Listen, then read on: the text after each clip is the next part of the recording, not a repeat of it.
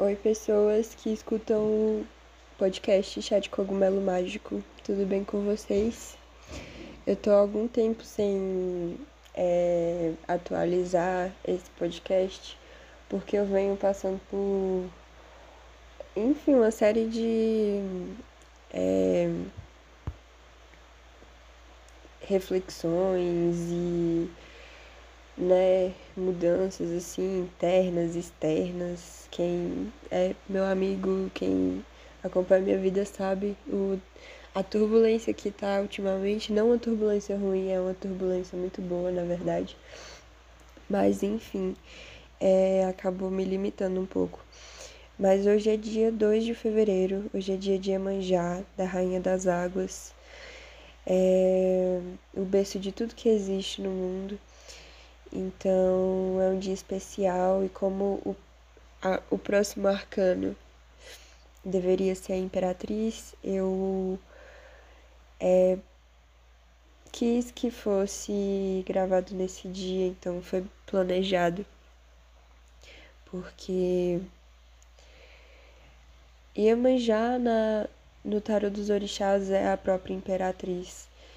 E a imperatriz em si, para quem não conhece muito do tarô, ela é o arcano número 3. E esse arcano é um arcano maior, né? É um arcano que é, tem muita profundidade, muito significado. E ela diz respeito à polaridade feminina da criação. É, o tarô ele leva uma ele tem uma identidade um pouco heteronormativa, um pouco transfóbica, talvez, no olhar de algumas pessoas. Eu entendo essa parte, eu entendo isso, mas aqui a gente vai falar a respeito de arquétipos e não necessariamente como algo predominantemente de mulher ou algo predominantemente de homem ou algo predominantemente relacionado à vagina ou ao útero. Nada disso. Aqui é, é realmente sobre arquétipos, sobre símbolos.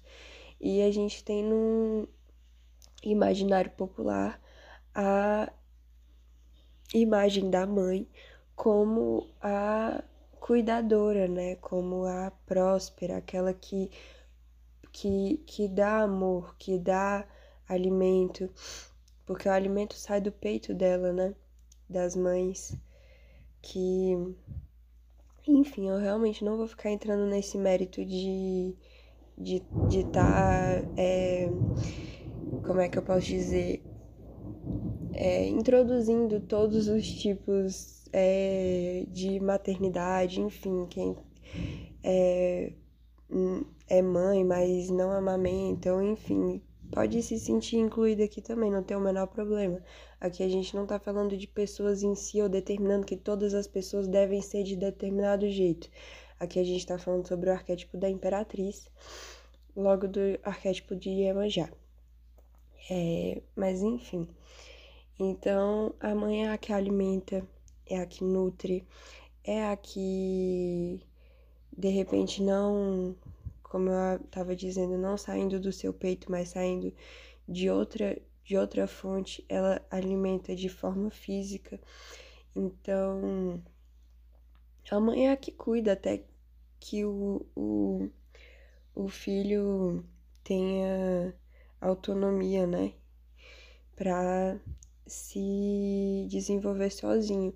E é até engraçado porque quando é tem situações que são exceções, né? Nós sabemos bem, onde pais fazem o papel de mãe, a gente diz que o pai é uma mãe, sabe? Porque existe esse essa grandiosidade da mãe. Existe a grandiosidade da palavra mãe. Existe o arquétipo da grande mãe, a gente fala muito sobre o arquétipo da grande mãe na nos estudos da psicologia junguiana. E esse, esse arquétipo, por mais é, belo e, nossa, maravilhoso que seja, é um arquétipo também um pouco problemático. Até existe também, tanto existe no imaginário popular que a mãe é cuidadora, como também existe no imaginário popular de que mãe é trouxa, porque mãe, mãe perdoa, mãe, né, mãe Mãe faz de tudo, mãe deixa de comer para dar comida pro filho. A mãe, ela ela vai além de todas as coisas, defende as crias com unhas e dentes. A mãe é é é algo realmente divino. Mãe é realmente uma coisa extremamente divina. E quando eu falo de mãe, eu posso sim estar falando da mãe, mulher que gerou e colocou uma criança no mundo, mas eu posso estar falando da avó também.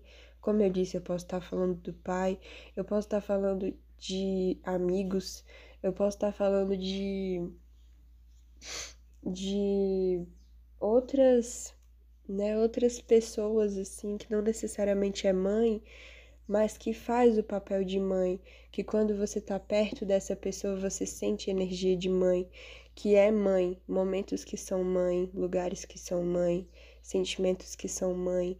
Então, mãe vai além de todas as é, de, de, de, de, dessa limitação da, da mulher que faz, que gera o bebê e cria ele.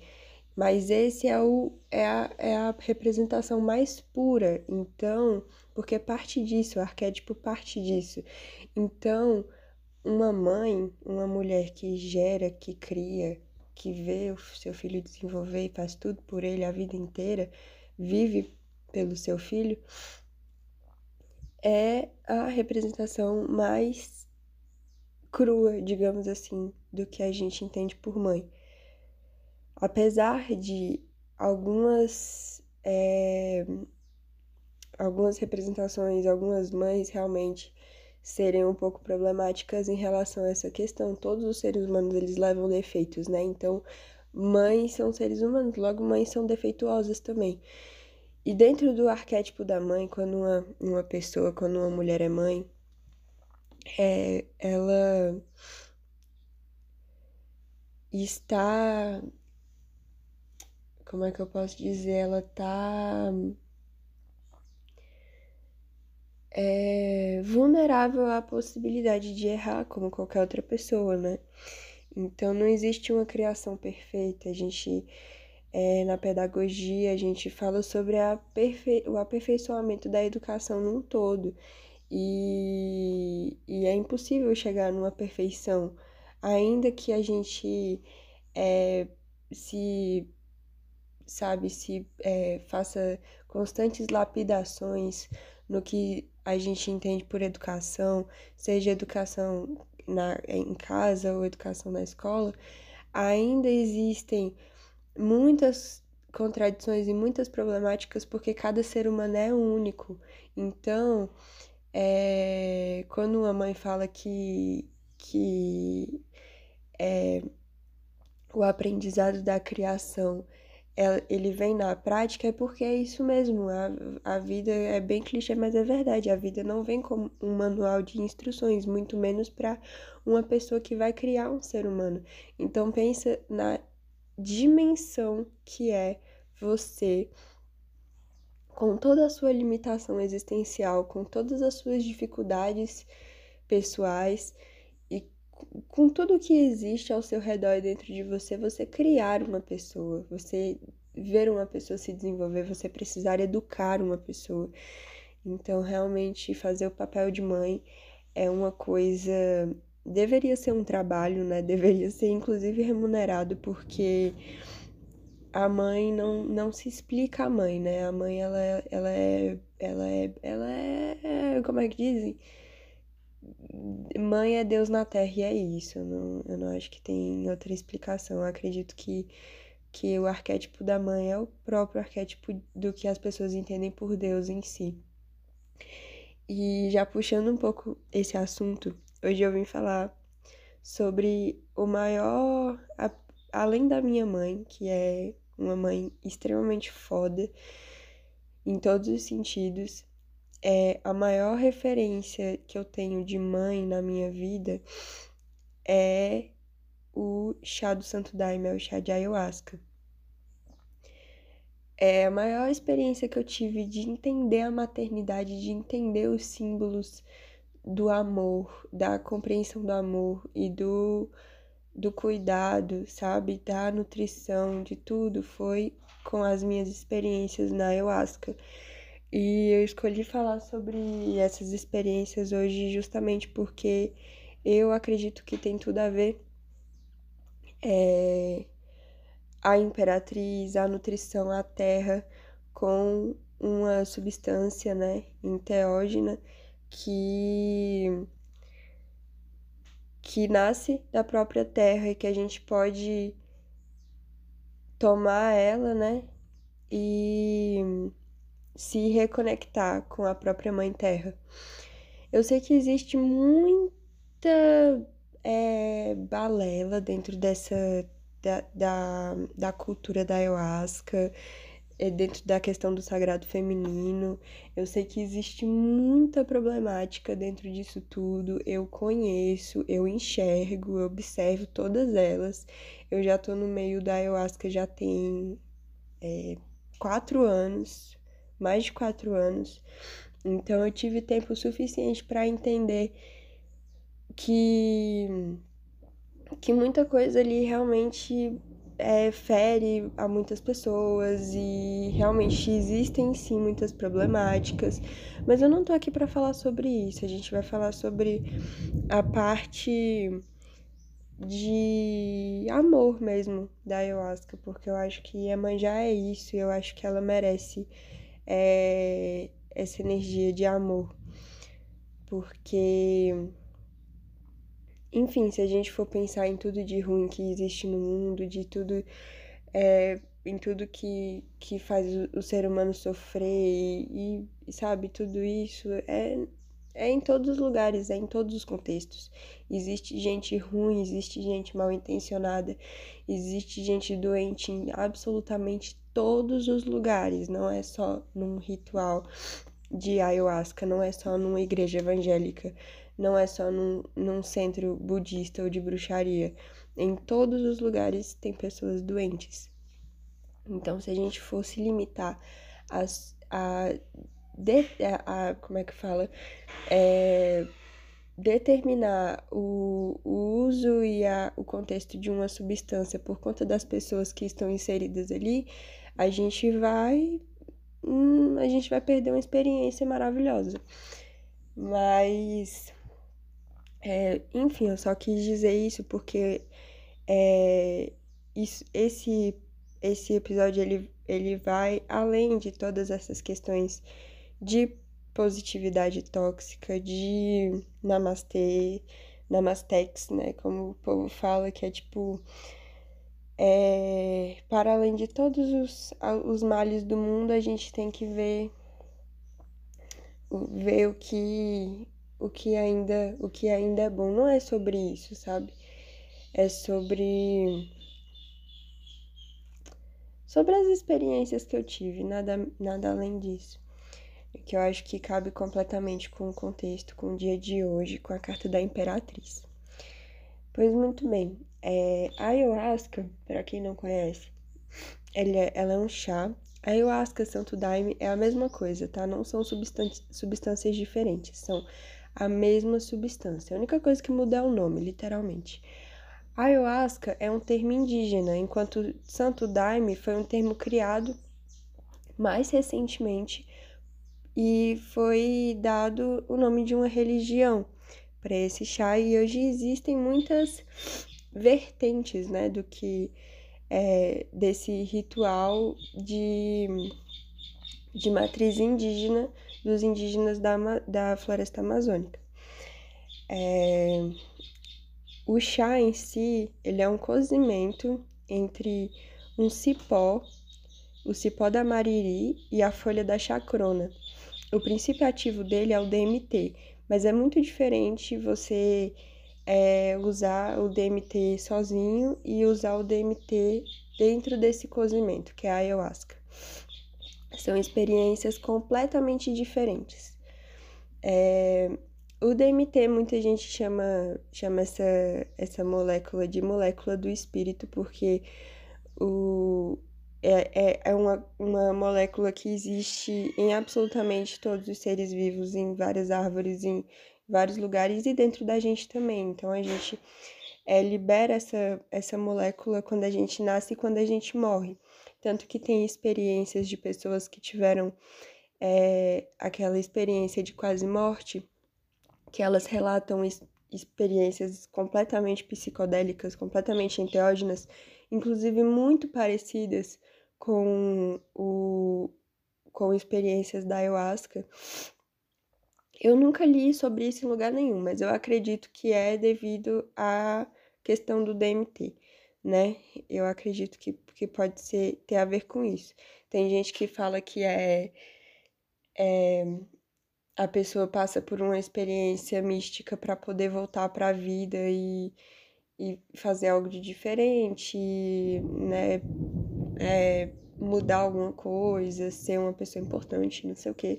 Mas eu particularmente acredito numa vertente bem racional, que é literalmente o DMT sendo liberado no corpo da pessoa, e isso causa essa experiência mística. Então, assim, é muito curioso pensar que a gente realmente não sabe o que vem depois. A gente sabe o que vem até aí, porque o DMT é liberado. Então a gente sabe que que que quando a gente morre, a gente tem esse, essa experiência semelhante à experiência do Daime. Só que depois, a gente não sabe para onde a gente vai. Por exemplo, tem pessoas que, que falam, que tiveram essa experiência de quase morte, falam que estiveram no céu. Só que muita gente que consome ayahuasca em vida também, não tem como consumir ayahuasca em morte, né? Mas quem consome ayahuasca fala que esteve no céu, fala que esteve no mundo espiritual. Então, assim, a, a, a semelhança é muito grandiosa entre ambas as experiências. Por isso que eu acredito que automaticamente, quando a gente morre, a gente tem uma experiência de ayahuasca. E aí depois eu já não sei.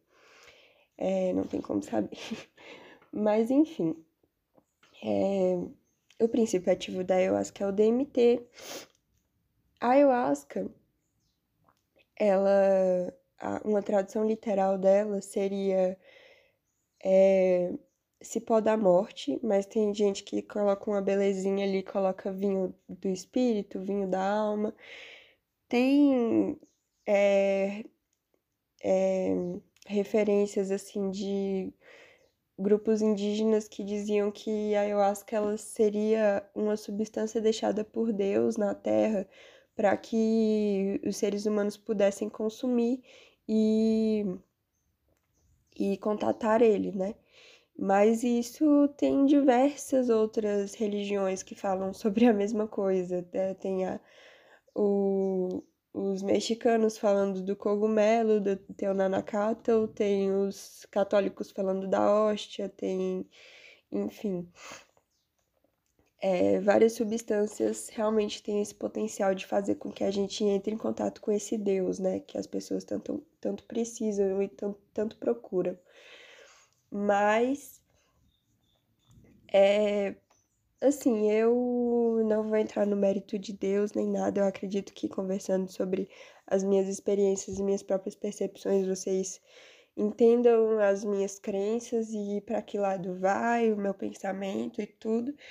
Mas eu já tomei ayahuasca assim mais de 10 vezes na minha vida e e eu sempre fui uma pessoa muito cética, sempre tive muita dificuldade para acreditar em Deus, em em coisas assim, sabe? É, muito grandiosas, muito inexplicáveis. Eu, eu sempre tive uma dificuldade muito grande e ainda tenho, isso não mudou. Eu ainda luto muito contra isso, apesar de ser uma pessoa extremamente religiosa, extremamente. Eu tenho muita fé. Eu, eu ainda assim sou uma pessoa que tem muita dificuldade para acreditar nas coisas. Eu enfim, eu, eu, eu tenho muito problema com isso mesmo. Mas toda experiência com a ayahuasca é impossível ignorar esse fator místico e espiritual. É impossível, é impossível. Você pode não acreditar em porra nenhuma, você pode ser, cara, tipo, o mais, sabe, tipo, mais racional, cético possível. Você pode é, não querer, inclusive, ter nenhum tipo de experiência mística para não dar espaço para isso na sua vida, porque você pode até repudiar isso, mas se você consumir ayahuasca, é... eu não tô dizendo que você vai mudar de ideia, eu tô vendo que você vai entrar em contato com algo diferente, e isso é isso é certeiro. A ayahuasca é diferente de tudo, tudo, tudo que você já viu na sua vida. É uma coisa realmente muito, muito, muito grandiosa, é uma coisa muito, muito poderosa. Então, é, eu não sei se se trata de um vinho que Deus deixou na terra para as pessoas consumirem. Eu não sei se se trata de. Eu não sei, eu realmente não sei. Eu sei que eu consumo e, e que eu realmente me entrego ali para aquela experiência e eu sempre saio de todas as experiências, de todos os rituais com chá. É... Não digo que eu saio renovada, que eu saio uma pessoa diferente, não é isso. Eu saio exatamente a mesma pessoa, só que com um, uma, um entendimento, talvez assim, mais profundo de mim, da natureza, das coisas. E isso é muito importante. Você se dá abertura para entender as coisas para além do que é mecânico e do que é já já está certo e você já tem certeza, sabe? deixar, deix, deixar que as coisas saiam um pouco do seu controle, porque aí eu acho que é isso, você não tem controle em nenhum momento do que vai acontecer com você, do que você vai ver, do que você vai sentir. Então, essas, essas experiências, essas saídas da zona de conforto, elas são, é, são importantes para o nosso crescimento num todo.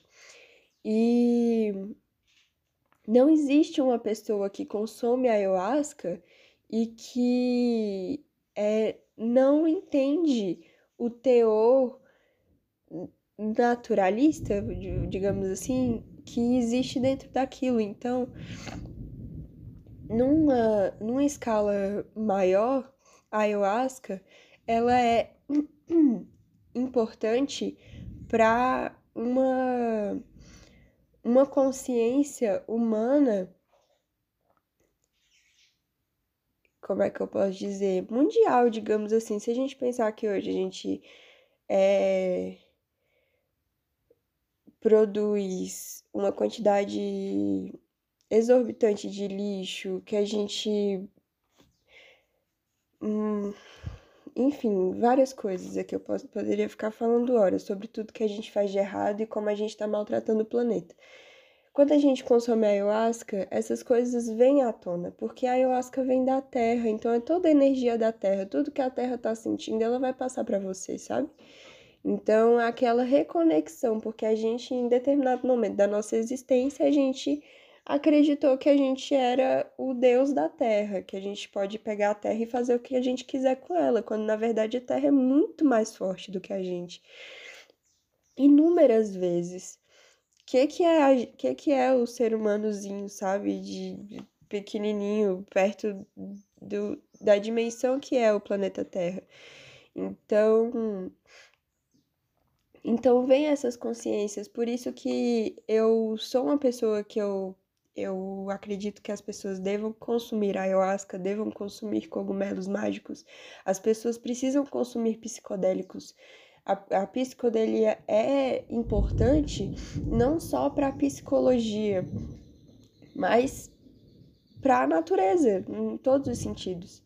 Todos esses trabalhos que a gente está tendo de militância relacionadas ao clima, relacionadas a, ao consumo de carne, relacionadas a a, a, o problema da fome, se as pessoas consumissem esses psicodélicos, claro que eu tô pensando numa realidade utópica, né? Porque não tem como dar psicodélico para todo mundo.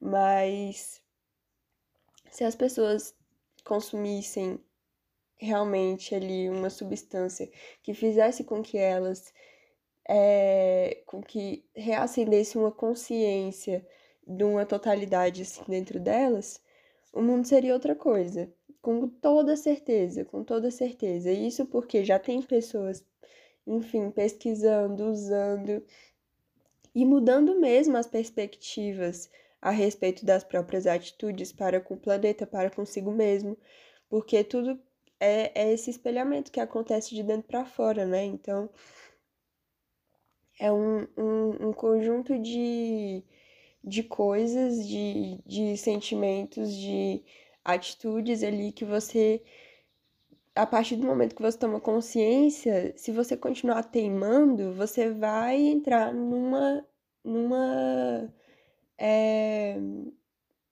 numa vala de sofrimento, porque você vai viver dentro de uma de uma grande teimosia, porque você já tem consciência de tudo, você já despertou, digamos assim, entre aspas, né? Você já tem consciência. Então, se você continua teimando, você está indo contra a sua natureza, você está indo contra a natureza das coisas e você vai literalmente entrar numa vala de sofrimento e isso não é positivo. Então, é... não tem outra opção, entendeu? Então, eu sou uma pessoa que eu acredito muito no poder da ayahuasca e dessas substâncias no geral, não só para cura da mente, porque a gente fala muito sobre a cura da mente, né? Atualmente a ayahuasca está dentro de pesquisas na USP Ribeirão, junto com a Universidade do Rio Grande do Norte, Universidade Federal do Rio Grande do Norte, pesquisando a ayahuasca dentro de um contexto clínico para tratamento de depressão, onde os, os resultados são maravilhosos, né? Claro que numa primeira etapa foram, foram poucos pacientes, mas de poucos pacientes, eu não lembro o número exato de pacientes, mas existe essa, essa, essa parte do controle dentro do método científico, onde metade dos pacientes tomam a substância em si e a outra metade tomam placebo. Absolutamente todos, as, todos os pacientes que tomaram a substância da ayahuasca de verdade é, for, foi notado mais de 60% de melhora é, num período de mais ou menos três semanas. Isso porque foi dado uma quantidade mínima, né, para os pacientes. A gente, num ritual, a gente toma o quê? É, 5 ml? Mais, né? Na verdade, tem gente que toma mais, tem gente que toma menos, mas no contexto clínico é realmente gotículas, assim. Enfim, quanto às pessoas que tomaram placebo, 10% delas é, também notaram uma melhora significativa, não, não tão grande quanto as pessoas que tomaram a substância de verdade. Mas enfim, a gente já percebe aí que é uma substância que tem um potencial muito, muito grande para tratamento de problemas psicológicos, né? Essas pessoas estavam com problema de depressão crônica mesmo, um problema de depressão onde a pessoa não consegue sentir prazer em absolutamente nada que a vida proporciona. Então, olha que, que maravilhoso isso, sabe? Você ter uma alternativa a um remédio que faz a pessoa virar um robô, porque é isso que a maioria dos remédios para depressão fazem hoje em dia. Eu falo isso porque eu já tomei remédio para depressão e no final das contas o que me o que me fez sair dessa desse o que me fez melhorar dessa doença foi o consumo da ayahuasca. E eu não tô falando aqui para você tomar ayahuasca para você melhorar sua depressão. Eu não tô falando que a ayahuasca é um remédio para depressão. Está sendo pesquisado atualmente. Vai demorar um tempo e vai, ixi, demanda muita coisa ainda para que para que seja determinado realmente que a ayahuasca é eficaz e tudo. Mas na minha experiência própria, que eu não, no caso, não estou recomendando, porque existem diversas coisas que implicam no uso da ayahuasca, você tem que fazer uma pesquisa muito profunda, assim, sobre o seu estado psicológico. Mas no meu caso foi bom. E, enfim, a gente já sabe que a ayahuasca realmente tem esse potencial para para melhora da psicologia, da, do psicológico, né? Mas eu acredito também que vai, vai além disso, vai para a melhora do planeta, vai para a cura do planeta. Não é só a cura do, do ser humano, é a cura do planeta no geral. O planeta tá morrendo, ele tá sofrendo. A gente tá desmatando de um jeito surreal, de um jeito irracional. A gente tá matando bicho, colocando espécie em extinção e fazendo as coisas pegarem fogo e, a, a, a, e, e tudo entrando num constante descontrole, sabe? Por conta da, do consumo excessivo de tudo. E as, o planeta está sentindo isso, não é à toa que a gente está lidando com catástrofes gigantescas. E enfim, eu acredito que o consumo dos psicodélicos ele pode ser responsável por uma consciência totalitária onde a gente vai poder finalmente explicar para as pessoas na prática que a gente não é dono do planeta, que a gente não é, que a gente não é um deus e que o, a Terra é, é, é o nosso, a nossa matéria-prima. Não é assim que funciona. Com, a gente pode fazer de tudo com a Terra. A Terra ela é inesgotável inesgotável em todos os sentidos se a gente souber como cuidar dela. E é dessa consciência que as pessoas precisam. É como uma mãe, né? Já puxando aí o que eu tava falando no início, a, a Terra é como uma mãe. Então, sempre vai caber mais gente, sempre vai caber novas ideias, sempre vai caber novos novas novas experiências mas você precisa cuidar dela, você precisa respeitar ela. Foi ela que te deu a vida, ela que te dá alimento, ela que te dá abrigo, ela que te dá conforto, ela que te dá absolutamente tudo que você tem. Ela é como uma mãe. Então você se você não respeitar a sua mãe, você não merece respeito, sabe? Então, para mim é isso. É... Enfim, eu acho que eu já falei um pouco sobre a minha perspectiva a respeito da ayahuasca.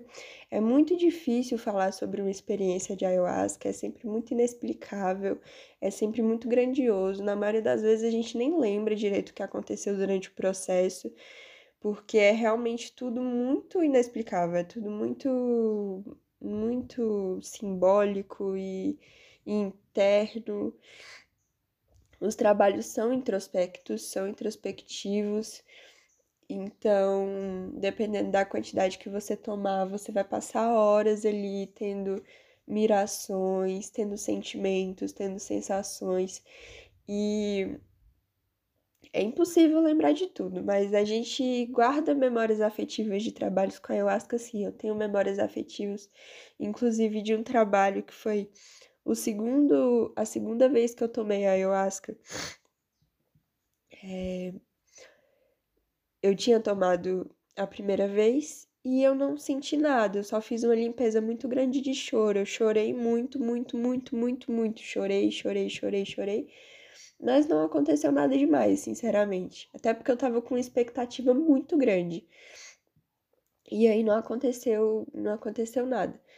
É, assim, eu, eu tive umas experiências muito boas. Eu, eu fui até um, um altar que tinha lá na casa que eu tomei, que era um altar de Omolu, e eu comecei a passar terra no meu corpo, e eu comecei a, a me sentir meio que como uma planta. E sabe aqueles livros de ciência do, da terceira série, que eu até menos, na verdade, da segunda série, primeiro ano, não sei, que tem lá as características dos seres vivos, que você, como um animal e como uma planta, nasce, cresce, reproduz e morre, eu senti muito isso na pele, eu me conectei muito com as plantas e com os animais, mas foi meio que só isso, assim.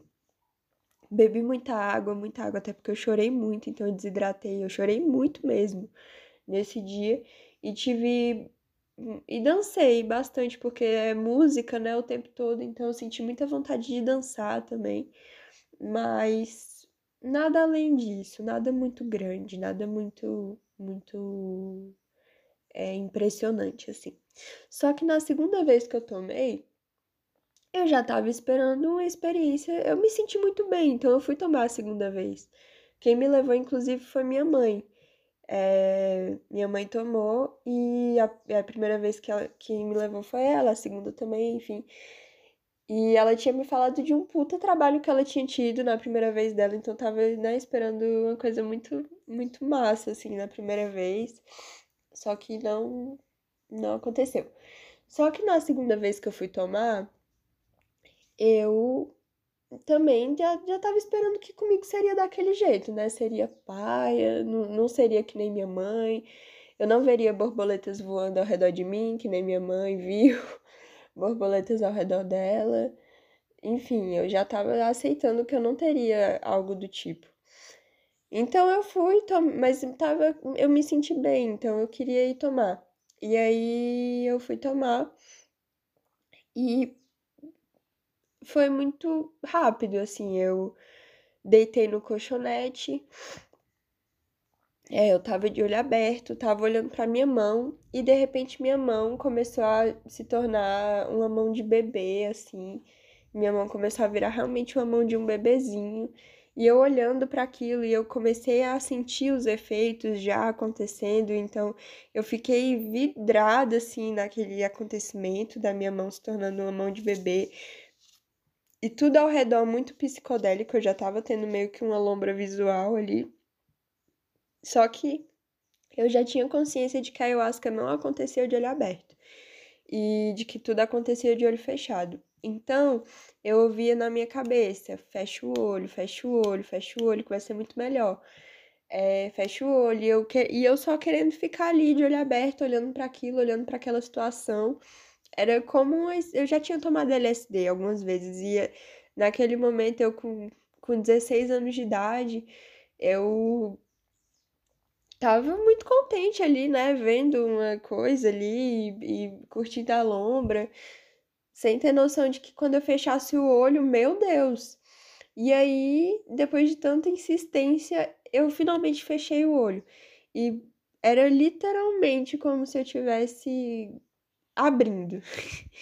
Então, foi incrível. Eu fechei o olho e eu realmente me tornei um bebê por inteiro. Não era só minha mão, mas que era a mão de um bebezinho. Eu era um bebê e eu tava no colo de uma mãe.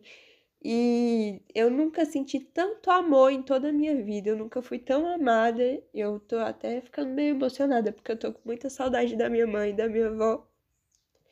Mas eu me senti muito, muito, muito cuidada, foi muito lindo. E eu tava no universo espiritual, onde tudo era muito bonito, tudo era muito. tinha cores muito vibrantes, porque aquilo tudo exalava amor. Então. Era tudo. Era um mundo de amor, sabe? Era como o mundo na verdade é. E, em essência, eu percebi muito isso. Então, essa mãe é, que pode ser Deus, muita gente pode entender como Deus, como a natureza, como, é, como o espírito, a espiritualidade, né? Para mim, eu não sei, eu só comecei realmente a chamar de mãe. E para mim é diferente, porque eu chamo minha mãe, minha mãe mesmo eu chamo de mamãe a minha vida inteira, eu vou chamar até eu morrer minha mãe de mamãe. Então é diferente quando eu. E minha mãe não gosta de ser chamada de mãe, então eu acho que mãe, a palavra mãe tem uma, um significado até mais. É, é mais divino, assim, para mim, sabe? Mas quando eu falo da minha mãe, eu não falo a minha mamãe, eu falo a minha mãe. Então, ela também tem toda essa dimensão, todo esse significado para mim, né? É referência de mãe que eu tenho é a minha mãe, não tem outro jeito. E enfim, é, eu não tava, naquele momento ali, eu não tava no colo da minha mãe, sabe? Eu tava na, no colo da, de uma mãe espiritual, que era a natureza, que era a, a, a grandiosidade do mistério das coisas e de, de tudo que existe, de, de, de, de tudo, de tudo, não, não sei explicar, era muito grande, era muito, muito bom, muito amor, muito, muito, muito amor, muito amor. E eu nunca senti medo de tomar ayahuasca, nunca senti medo de tomar nenhuma droga, eu nunca tive medo de droga, de nada, de novas experiências. Mas eu tava tão eufórica nesse trabalho é, que eu realmente não não, não, não. Foi muito rápido, sabe? As quatro horas de ritual foi. Foi muito rápido, muito rápido mesmo. E. E eu levantei uma vez, eu lembro, para fazer xixi, porque eu tava com muita vontade de fazer xixi. Foi a única limpeza que eu fiz nesse trabalho. E eu não queria sair dali, eu não queria sair daquele colo, eu não queria sair daquele lugar. Só que eu precisava muito fazer xixi, porque senão eu ia fazer xixi na roupa. E aí eu fui e ela me dizia que estava me esperando, que meu lugar estava guardado e que o lugar era meu. E eu voltei e, continuei naquele naquele colo, naquele lugar maravilhoso, naquele mundo espiritual lindo, lindo, lindo, maravilhoso. E e foi basicamente isso, meu segundo trabalho.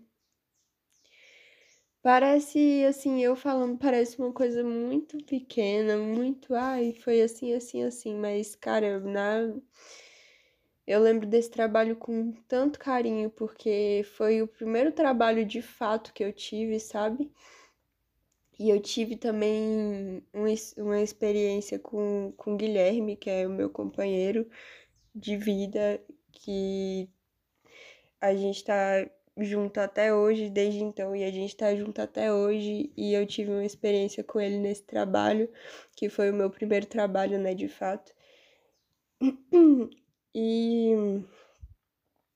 e foi muito bom, muito bom, assim, em todos os sentidos, de, de me sentir amada, sentir quem são as pessoas que me amam, quem são as pessoas que eu amo verdadeiramente. Então, automaticamente com esse arquétipo da mãe, onde eu estava literalmente no colo desse arquétipo, eu tive contato com todas as pessoas que representam isso para mim, sabe? Minha mãe, minha avó, minhas tias, alguns amigos meus, o Guilherme, então tudo isso foi muito importante para mim a partir daquele momento determinar minhas ações e reconhecer meus valores e, e sabe, tudo isso, sabe, que a gente precisa estar tá sempre reafirmando para nunca perder a cabeça e foi muito importante para mim ter tido esse trabalho. É... Enfim, eu acho que eu vou contar só sobre esse trabalho mesmo hoje, porque se eu for falar de, de outros trabalhos que eu tive na ayahuasca, meu Deus do céu, eu já tive cada trabalho um mais. Meu Deus, um mais viajado do que o outro, mais lindo. Então, eu acho que eu ficaria muito tempo aqui falando. Eu nem sei quanto tempo deu. Deixa eu olhar aqui. Já tá 43 minutos já que eu tô falando. Mas enfim, eu vou falar só sobre esse trabalho mesmo, porque tem a ver com a Imperatriz, tem a ver com a mãe, tem a ver com a Iemanjá e eu vou deixar esse trabalho por aqui. Talvez gere uma curiosidade aí alguém consumir ayahuasca e eu super recomendo.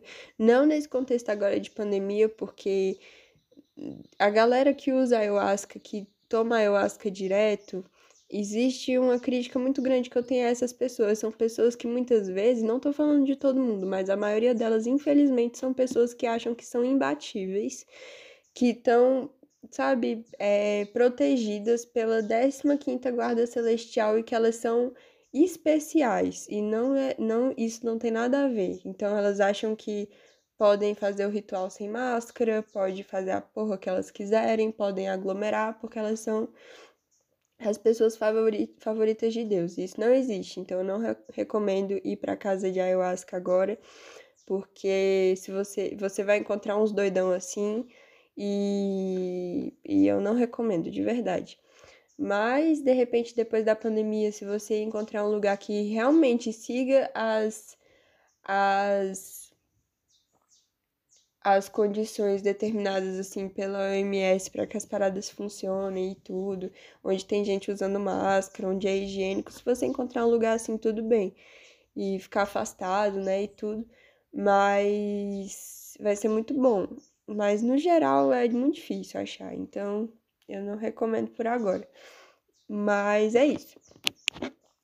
Também não recomendo tomar em casa, nem assim, em contexto de, de recreação. Não existe tomar ayahuasca em contexto de recreação, não, não dá. Então, realmente, você tem que achar uma casa, você tem que achar um, um lugar assim, uma... O ideal é tomar com a galera, com os indígenas, né? Porque aí é realmente o ayahuasca raiz. Eu nunca tomei, não sei como é a experiência. Mas se você achar também, muito bom. E é isso, recomendo. A ayahuasca é, é incrível, é incrível. Todo mundo tem que experimentar ayahuasca uma vez na vida, com certeza. E é isso, obrigada por terem ouvido.